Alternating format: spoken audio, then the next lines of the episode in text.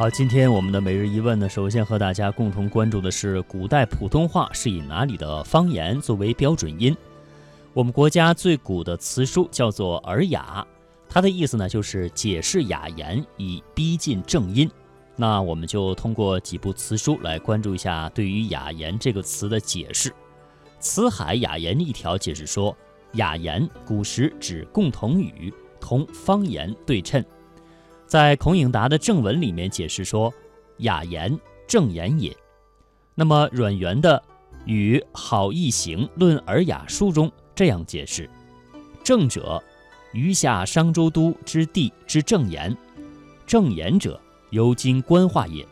所以说，通过刚才三部词书的解释，我们就知道了雅言就是我们国家最早的古代通用语，它就相当于我们今天的普通话。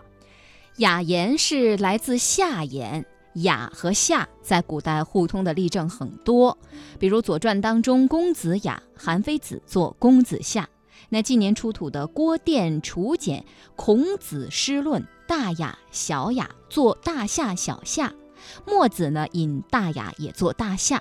在荀子的《荣辱篇》，越人安越，楚人安楚，君子安雅。在儒孝篇作居楚而楚，居越而越，居夏而夏。这个与楚越相对的雅或夏，明显就是指中原的。那么商代呢是继承了夏的文化，周又代商，这夏言就可谓是一脉相承了。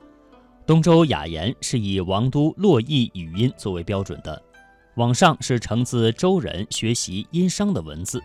夏呢是起于晋南，但是后来长期建都于伊洛地区。洛阳边上的偃师二里头古都遗址，考古界认为呢是属于夏文化。甲骨文虽然发现于安阳，但是周灭商之后，就在洛阳建造，成为周来集中殷商的贵族，并且在那里向他们去学习汉字。学汉字必须要出于诗授，字得一个一个的学。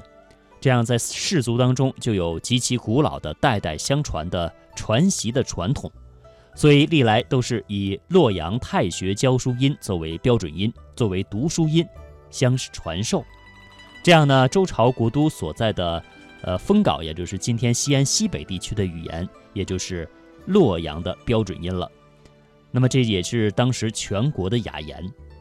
春秋时期，孔子注重语言的规范化。他在鲁国讲学用的就是雅言，比如说《论语》的述而就说：“子所雅言，诗书执礼皆雅言也。”可以推断到啊，孔子当年所教的学生所读的诗书以及执行的典礼都是用雅言。可以说，孔子是最早推行普光普通话的人，也是推广普通话的人之一了。周以后历代都是以中原作为标准。教育和办学都要求学标准音。秦始皇统一中国以后，要求书同文，言必雅，规定以国都咸阳语言为雅言。汉代提倡用通语，以后各朝代都以京城语言为全国标准语言，也就是所谓的官话，实行由小学开蒙学至太学的制度。上学第一步就是认字，不能教土话。要教标准音，标准音就一代代传下来了。传到了元朝，元朝学术界呢也是推行天下通语。元代统治者进北京之前，就请国师，当时的国师西藏的喇叭喇嘛八思巴创造新字来拼汉语和蒙古语。他们所编的我们国家的第一本拼音运书叫做《蒙古韵略》，这是按照。平水新刊韵略来进行编的这本书呢，原来是宋朝的礼部韵略，并且呃并韵，并且进行了一个改编，所以同样是以宋金的洛阳读书音作为标准的。到了往后，朱元璋灭元，把蒙古人送回草原，那其他居民呢是全遣送到了开封，然后由山西、山东、河北、云南、江南大批的移民到了北京。这样的四方移民是杂处的，北京话其实呢已经不是元代的大都话了，应该是带着河北味儿的中原的官话。那么朱棣移都到北京，提高了北京官话的地位。但是官话标准是向北京转移，这件事情呢是清代中期以后的事情。清军进京之后，赶走了原居民在外城，那么旗人呢是住在内城。今天北京话是东北旗人话和北京的老话啊合起来的，所以说呢可能有一定的东北味儿。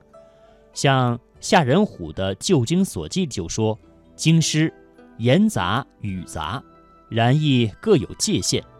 其下话、土话、官话，久习者一闻而辨之。”那北京的这种呃三种话文啊，三种话方言，其实呢是有一定的区别的。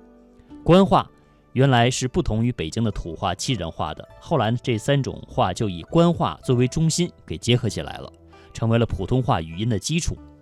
到了雍正帝颁布了上谕推广普通话，全国各地都兴建起了正音学院，这也是我们国家最早推广普通话的专门的学校。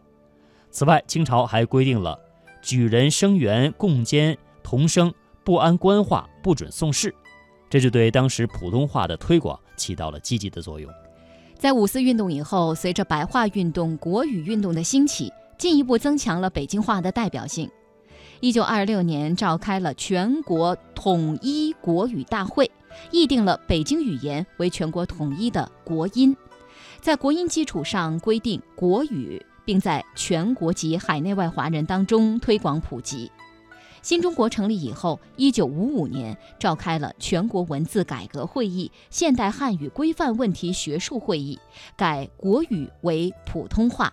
并对读音、词汇、语法做了明确的规定。那至此，普通话成为了我国汉民族的通用语。